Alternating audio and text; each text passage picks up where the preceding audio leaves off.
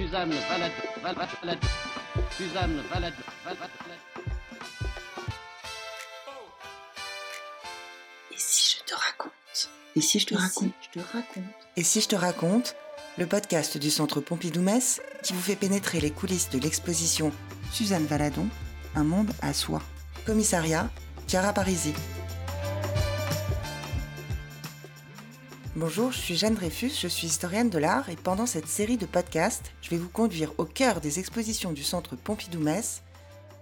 Aujourd'hui, je suis contente parce que ce premier épisode, il est dédié à une cavalière de l'art qui a chevauché avec panache le 19e et le 20e siècle, passant de modèle d'Auguste Renoir, de Toulouse-Lautrec, à artiste peintre à part entière, souvent associé, un peu trop même, au trio infernal qu'elle formait avec son mari, André Hutter, et son fils, le peintre Maurice Utrio, dans le Montmartre de la fin du 19e siècle, femme d'une inarrêtable liberté, et surtout, une immense peintre.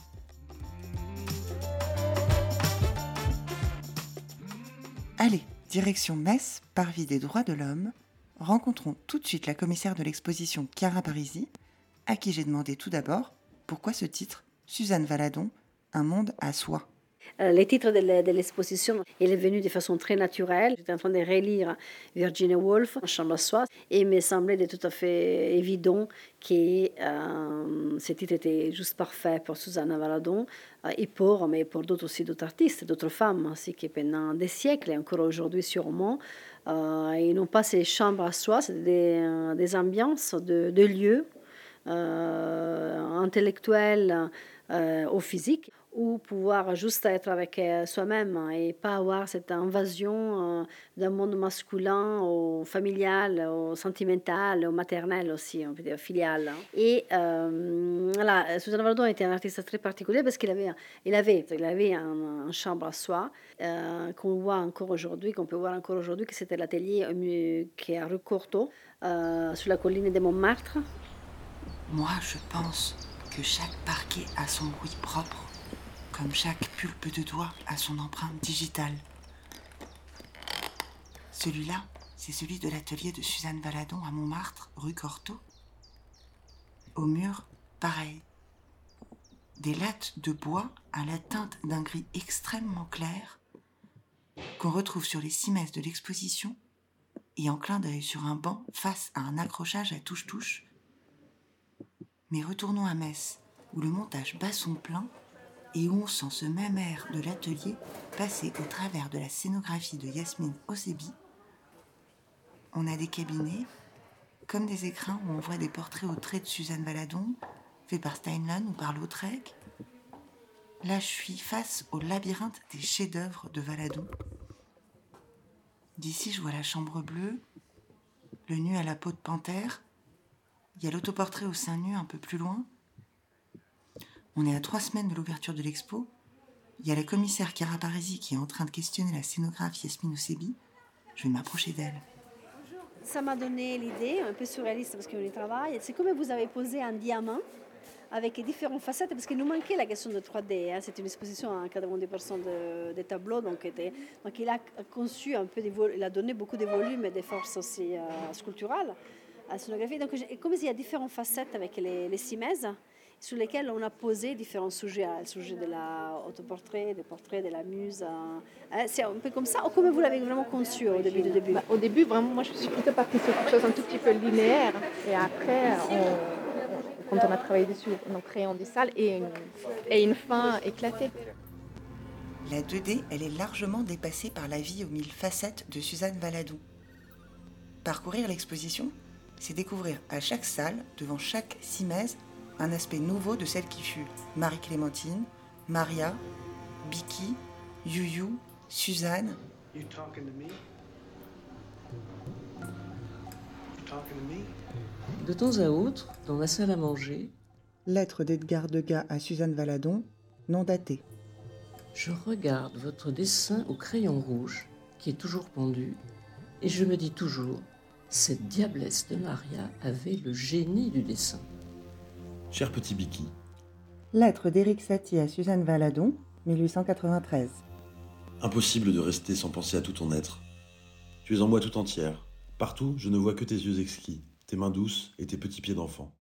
Bah, Suzanne Valadon, elle a eu des identités multiples. Sophie Bernal, chargée de recherche pour l'exposition. Euh, elle était à la fois euh, cher petit Biki. Euh, Biki, c'était le surnom que lui donnait euh, Eric Satie, avec qui elle a eu une histoire en 1893. Euh, elle a été Maria, Maria la Terrible, comme l'appelait euh, Degas. En l'occurrence, euh, Maria, c'est le prénom qu'elle s'était choisi dans un premier temps, parce qu'elle trouvait que Marie-Clémentine, son prénom de naissance, était enfin, pas assez badass en fait pour, se frayer un chemin dans le Montmartre de fin du fin du 19e siècle. Et donc voilà, Maria, c'est devenu son prénom qu'elle jugeait plus envoûtant. Euh, et puis euh, un jour, euh, on raconte que Lautrec se serait moqué d'elle parce qu'elle parce qu'elle était une jeune femme au sein d'un groupe de vieillards, en l'occurrence les peintres reconnus de, Montmartre de l'époque. Et, et donc, il aurait raillé par rapport à l'épisode biblique Suzanne et les vieillards. Et elle aurait décidé en fait de s'emparer de ce nom et d'où Suzanne Valadon. Si je devais choisir un mot pour décrire son œuvre, ce serait synthétique. Même si je sacrifie peut-être à la lecture masculine qui en a été faite, vous verrez ça tout à l'heure. Arrivée à Paris à la fin des années 1860, repérée sur le marché au modèle de la place Pigalle, elle posera pour Pierre Puvis de Chavannes, Auguste Renoir, Henri de Toulouse-Lautrec, se rapproche d'Edgar Degas. Mais ce qu'on ne sait pas, c'est que pendant ces séances de pause, Suzanne, elle fait de l'espionnage industriel. À Puvis de Chavannes, elle reprend la rigueur du dessin. À Lautrec, une dureté proche de la caricature. À Renoir, les irisations de pastel. À Degas, la verticalité héritée du japonisme et le goût pour les scènes intimes, de toilette et de bain. Mais alors, bien que ces héritages soient fondés, est-ce qu'on assigne autant les artistes mâles à leurs influences Et est-ce que ce passé de modèle n'a pas un peu biaisé la réception d'un style pourtant profondément moderne? Je pense que oui, je pense qu'il y a, hum, il y a ce, personnage qui assez, euh, c'est-à-dire son caractère, ses choix de vie, euh, le fait qu'il quand même a été la, modèle euh, de tous ces grands artistes de ce moment-là, du 19e, euh, qu'on connaît son nom de façon très explicite parce qu'il avait une pratique artistique. Donc sa biographie, il a pris le pas sous, euh, sous son œuvre. Donc, automatiquement, si on pense à Suzanne Valadon, alors, d'un côté, on la met à côté des Renoir, Toulouse-Lautrec, ou ou on la met dans la case du trio infernal, on l'appelait, donc au trio et au terre. En 1893, Suzanne donne naissance à son fils unique, le futur peintre de Montmartre, Maurice Utrio.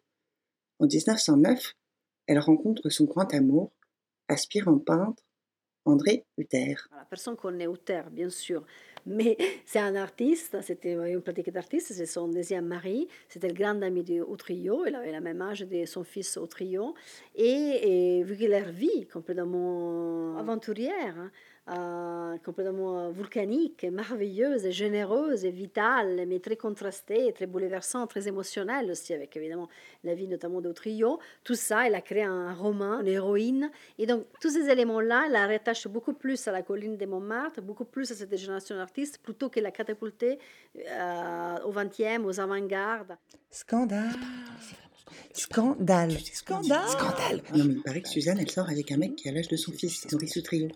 Si, le peintre de Montmartre, alcoolique là. Mais non, je te jure, le mec qui s'appelle André Uther, c'était l'ami de Maurice. Ça la fout mal quand même. Tous les trois, de toute façon, c'est un trio infernal, hein, je te le dis. Oh tiens, là les flics, ça doit être pour eux. Chut Faisons taire les French cancans du village Montmartrois et allons plutôt à un rendez-vous avec Sophie Bernal, chargée de recherche et d'exposition, qui nous ouvre les portes du centre six jours avant l'ouverture de la monographie. On commence le parcours avec euh, un peu une forme de statement avec ces deux grandes œuvres majeures de son œuvre.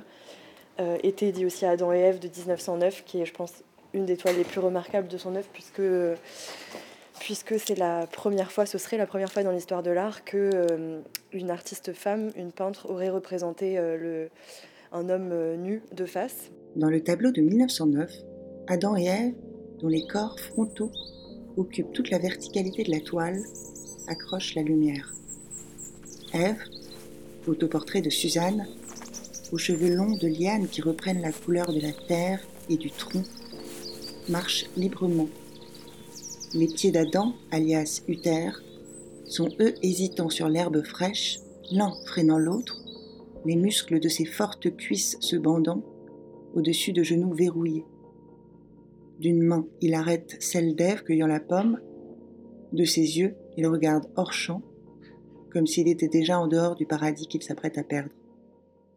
Dans cette toile, elle va se représenter, elle, aux côtés de son, alors, son compagnon André Uther, euh, qui est à l'époque son amant et qui deviendra son mari, euh, entièrement nu, dans cette scène mythologique d'Adam et Ève.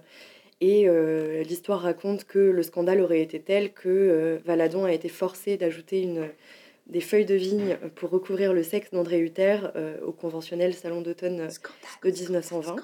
C'est une des premières femmes euh, artistes à peindre un corps nu masculin des faces. Mais elle, euh, donc, euh, le salon de, euh, qui doit être exposé, devait exposer donc, le tableau et refuse parce qu'il y a le sexe masculin. Et donc, hop, ça, une feuille sort, se présente. Et ça, on le sait parce qu'à côté, la commissaire d'exposition a placé une photographie en noir et blanc qui vient du fond du docteur Lemal, collectionneur, ami et médecin de Valadon. Et sur la photographie, qu'est-ce qu'on ne voit pas? Le corps d'Adam dans son plus simple appareil ou en tenue d'Ève, devrais-je dire. Aujourd'hui, on dirait presque que Suzanne nous a fait une farce. Mais ça, c'est drôle parce que vraiment l'histoire se répète tous les temps. On le voit, on le voit même encore sur des œuvres très importantes de Michel-Ange, de la Renaissance, qu'il y a des feuilles qui apparaissent à droite à gauche qui n'étaient pas là au début seulement du projet. Euh, donc évidemment, euh, ça fait euh, beaucoup jaser. On a beaucoup dit aussi, on a beaucoup souligné euh, l'âge de André Uther, qui était de 21 ans, euh, le cadet de Valadon. Et, euh, et je crois, à mon sens, que ça a pu participer aussi à poser une lecture euh, misogyne de son, de son œuvre, puisque celle-là, ça l'assigne aussi au rôle de maîtresse, au rôle de d'amante. Scandale, scandale, encore un scandale. Pour autant, sexe caché ou pas, ce retournement consistant à ce que ce soit une femme peintre qui représente un modèle masculin nu est loin d'être anodin dans l'histoire de l'art. Rappelons que quand elle peint son mari en 1909, cela fait peu de temps que les femmes ont intégré l'école des beaux-arts au sein de classes dédiées, et quand elles assistent à des cours de nu, les modèles masculins sont priés de garder leurs caleçons. Alors, pour pouvoir peindre des hommes dans leur plus simple, mais néanmoins intégral appareil, les peintres à jupons doivent s'en référer à des photographies ou à leur entourage, permettant alors une dimension érotique et intime de voir le jour. Pierre Parisi, on est sur le montage de l'exposition. Il y a cette œuvre euh, aux dimensions monumentales qui s'appelle Le lancement de filet, où on voit Uther qui lance un filet de pêche nu à trois reprises. Je voulais savoir, est-ce que c'est pour vous euh, une sorte d'hommage, de déclaration d'amour qui est faite à cet homme? C'est une déclaration de la physicité aussi.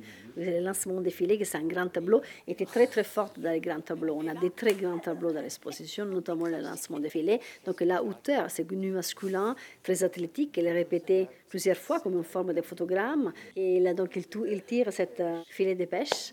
Euh, mais on ne voit pas la dimension maritime, elle n'est pas évoquée. C'est pas ça le sujet. Le sujet, c'est l'effort et le mouvement, comme il bouge.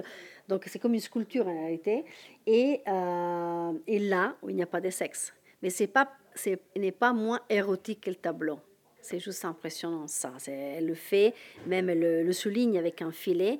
Mais il, savait que de l'œuvre doit être exposée, donc je pense qu'il avait déjà pris les devants pour pas avoir les situations par rapport à la Dame. Évidemment, quand il fait Adam et Ève avec le nom masculin, il sait qu'il va être refusé. C'est bien conscient de la Paris qu'il vivait ou de l'Europe ou de- du monde qui était là. Le monde qui était là, c'est Gustave Moreau qui alerte des dangers de l'ouverture de l'art aux femmes en disant L'intrusion sérieuse de la femme dans l'art serait un désastre sans remède. Je ne vous lis pas la suite, mais il est question d'être aussi dépourvu de dons imaginatifs que le sont les femmes, de pauvres concierges exaltés et d'horribles jugeotes artistiques à vous en donner la chair de poule. Le monde qui était là, c'est le fameux boxeur dadaïste Arthur Cravant qui écrivait dans sa revue à propos de Valadon Elle connaît bien les petites recettes, mais simplifier, ce n'est pas faire simple, vieille salope. Le monde qui était là, c'est un monde où pour être la première femme peintre à recevoir la Légion d'honneur, je parle là de Rosa Bonheur, il faut s'habiller comme un homme. Et surtout, peindre viril. Comment expliquez-vous, docteur, cette façon masculine qu'elle a de peindre? Eh bien, elle était, elle était assez masculine, n'est-ce pas, dans ses, dans ses mouvements, dans son comportement.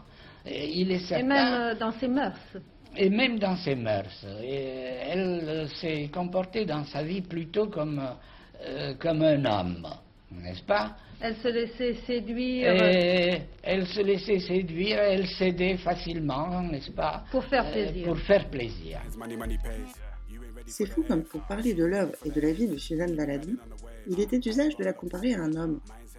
Degas, pour lui reconnaître l'accession au statut de peintre, lui dit le fameux « Vous êtes des nôtres », faisant écho au groupe de mâles blancs barbus, cisgenres qui constituait le panthéon de peintres de l'époque.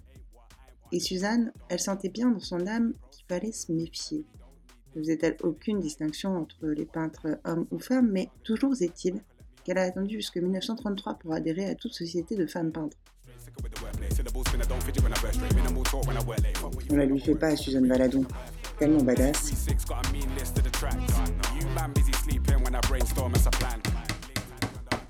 Une des dernières œuvres, son chef-d'œuvre intitulé Chambre bleue, est en train d'être accroché. Ça a l'air un peu compliqué, mais je me rapproche du chef des régisseurs, Alexandre Chevalier. Bonjour Alexandre, c'est quoi le problème là en fait que des vieux cadres avec des grosses dorures et qu'il n'y en a pas un qui est droit. C'est-à-dire que euh, si on, si on essaye de, de mettre le bas de, de- de niveau ou le côté de niveau, c'est c'est- c'est- c'est son voisin qui qui, qui va pas aller. Donc euh, c'est quasiment tout à l'œil. La chambre bleue, avec son imposant cadre doré, figure une femme brune, allongée sur un lit à la draperie bleue, à décor foliacé. Si vous ne connaissez pas cette œuvre, je suis sûre que vous imaginez déjà une belle femme, cheveux détachés, offerte au regard, mais vous n'êtes pas du tout. Le modèle n'est pas particulièrement joli, c'est une femme aux cheveux attachés, le corps bien en chair, loin des canons académiques de l'époque, et surtout, elle a l'air de se ficher totalement du regard de ceux qui la fixent. En 1924, elle va signer un contrat avec la galerie euh, Bernheim Jeune. On a euh, des documentations qui nous montrent un grand banquet qui a été fait par Tabaran euh, pour célébrer justement cette, cette reconnaissance-là. Et cette même année, son œuvre, sa toile majeure, La Chambre bleue, qu'elle réalise en 1923, va être euh, acquise euh, par les collections, euh, par le musée du Luxembourg, qui, qui, voilà, qui l'a fait rentrer dans les collections nationales. Et donc, c'est une reconnaissance institutionnelle de son vivant. Cette œuvre, donc, qui bat en brèche le canon de l'odalisque, qui, rappelons-le, représente traditionnellement une esclave vierge, couchée de côté afin de pouvoir s'offrir à notre regard, remporte toutefois l'enthousiasme, tant il montre ce qui n'a jamais été montré. La femme, dans sa vie propre, dans son monde à soi, une Olympia d'un genre nouveau. En tous les cas, c'est un manifeste important de comme Suzanne Abaddon était de sa contemporanéité. Il voyait très bien qu'est-ce que ça voulait dire être un modèle, une muse, être représentée comme une odalisque, qu'elle casse ça, un peu plus aussi cette vision de l'odalisque, de la, de la femme passive sous le regard d'un homme comme d'une femme, juste passif. Là, elle est actrice donc de son monde, de son époque. Elle vit, elle est dans sa chambre, sa chambre à soi. Peut-être elle a mis tout en scène parce qu'elle se sent comme elle en quelque sorte. Donc elle est une sorte d'identification avec ses personnages. À différence euh, de l'autoportrait que nous mettons comme œuvre finale de l'exposition, que donc c'est sur la couverture du catalogue.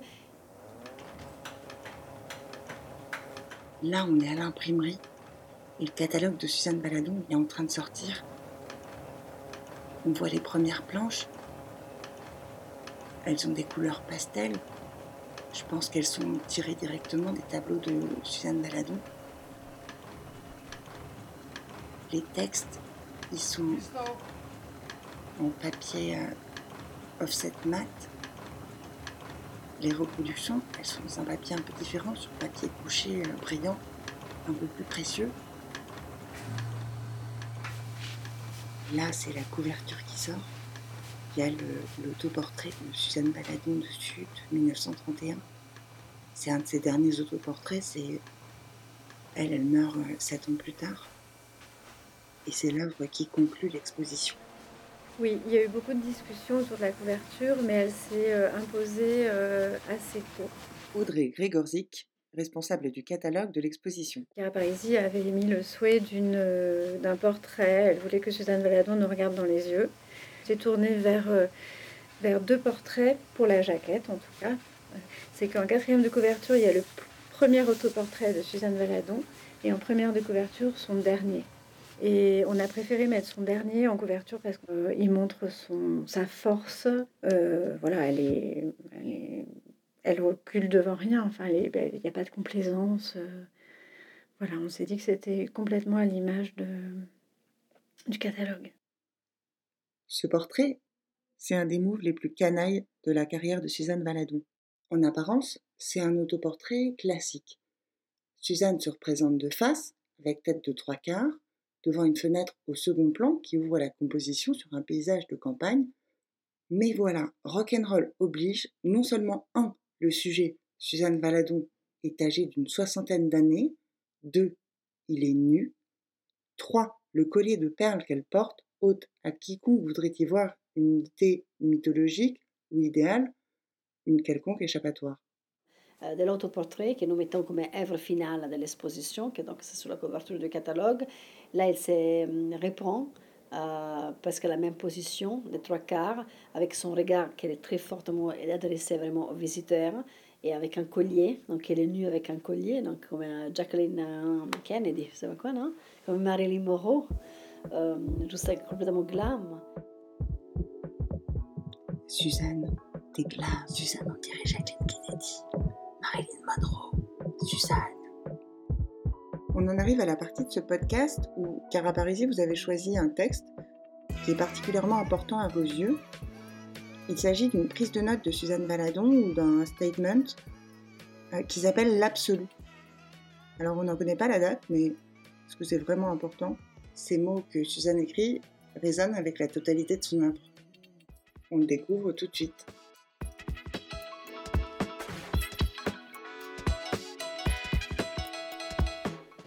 L'absolu. Il faut être dur avec soi. Le but de ma vie, équilibre. Avoir une conscience. Se regarder en face. Ce surplus, cette haine et cet excès d'amour, il faut le déverser. Il ne faut pas mettre la souffrance dans ses désirs, mais on n'a tout de même rien sans souffrir. J'étais à bonne école avec la solitude. J'ai été giflée dans ma candeur parce que j'ai dit la vérité. L'art, c'est pour éterniser cette vie que nous détestons, mais nous aimons son mystère. J'étais hantée. Mon ciboulot d'enfant pensait trop. J'étais un diable. J'étais un garçon. J'ai peint à 14 ans. J'ai dessiné follement pour que quand je n'aurai plus Dieu, j'en ai au bout des doigts. Qu'est-ce qui vous, qu'est-ce qui vous raconte ce texte Qu'est-ce qui vous raconte d'elle? Euh, J'aime quand elle dit euh, qu'elle est, qu'elle est disciplinée. hein? Qu'elle est disciplinée, qu'elle est disciplinée, qu'elle est équilibre. Équilibre, ouais. Équilibre. Et là, c'est, hum, si on demanderait à un visiteur de Montmartre, ou après une exposition, est-ce que c'est, c'est quoi l'adjectif qu'on donnerait à Susanna Valadon? Très peu de personnes diront équilibre, parce qu'on la voit, elle est infernale, complètement débordante, ca- cabaret, voilà. Et c'est très important, oui, mais c'est un grand équilibre pour tenir tout ça. Sa famille, sa peinture, son art, son, son traversement de la vie. Donc c'est vraiment très très fort. Dès que soit, c'est très beau ce terme qu'il utilise. Il faut qu'il utilise dur, dureté. Il faut être dur avec soi. Dur avec soi. C'est incroyable. Il ne dit pas dur avec les autres. C'est ça qui est juste le reverse de l'amour. Et c'est dur avec euh, elle-même. Et non, tu vois, c'est euh, gifler aussi. C'est tellement incroyable, sa candeur. Non, il se, il se décrit très bien, mais il était une capacité de synthèse exceptionnelle dans ses tableaux. Il était extraordinaire pour ça. C'est-à-dire, comme, les grands, peintres longs, hein, démontrer une fragilité du passage de l'adolescence à une, euh, âge plus mûr, plus mûr, plus jeune, féminin ou masculin, euh, la, difficulté d'un corps de poser pendant des heures, la difficulté d'une vie, on le voit dans certains regards, mais tout avec cette force de la peinture et du signe. Ça, on l'a dans sa peinture et dans son, texte, qu'il est très peu de, de, lignes, mais si bien choisi et si bien réfléchi. C'est une femme vraiment d'une grande capacité de synthèse et complètement intelligente et brillante et généreuse, comme elle dit, et dure avec elle-même d'abord. C'est merveilleux. Donc, il arrivait même. Bah, c'est super bon, je trouve. Allez, dernière partie de ce podcast. Et si on jouait au jeu Si vous étiez? Barisi, si vous pouviez poser une question à Suzanne Valadon, si elle était là, vous lui poseriez une seule question, ce serait laquelle? Est-ce que tu étais heureuse? Je le montre pas là, mais en vrai, je suis hyper émue. Si vous étiez une histoire d'amour de Suzanne Valadon, vous seriez laquelle? Bah, La plus, euh, il me semble, la plus belle qu'elle a eue d'un point de vue euh, passionnel et sentimental et sexuel, celle avec Couter. Si vous étiez euh, un de ses autoportraits, ou si ça vous va pas, une de ses œuvres Autoportrait, euh, un des premiers portraits, peut-être le premier autoportrait. C'est magnifique, un dessin, elle est juste sublime. Et si je, dois être une photo, je suis très liée à la photo où elle est debout avec un chapeau merveilleux, elle est très jeune, et la trio doit avoir 4-5 ans. Elle est très bien habillée, elle aussi, elle est magnifique et cette photo, je l'adore. Je suis toujours aux larmes quand je la regarde. Elle détesterait ça, je pense, mais elle est hyper émouvante parce que je vois ce rapport entre cette jeune femme et ces jeunes garçons, de mère et fille, fils. Alors, dernière question.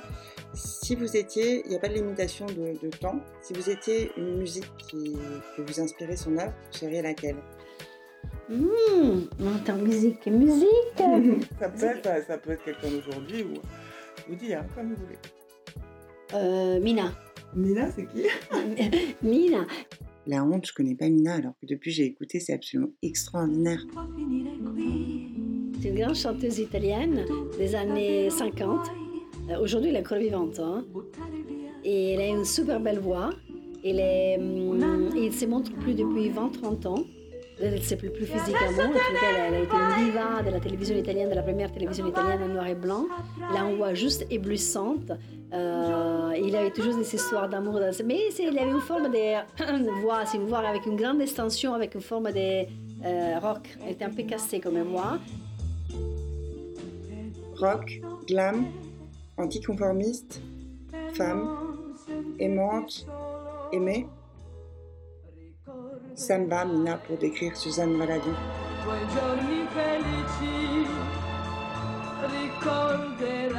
Ce podcast vous était proposé par le Centre Pompidou-Metz. Suite au prochain épisode.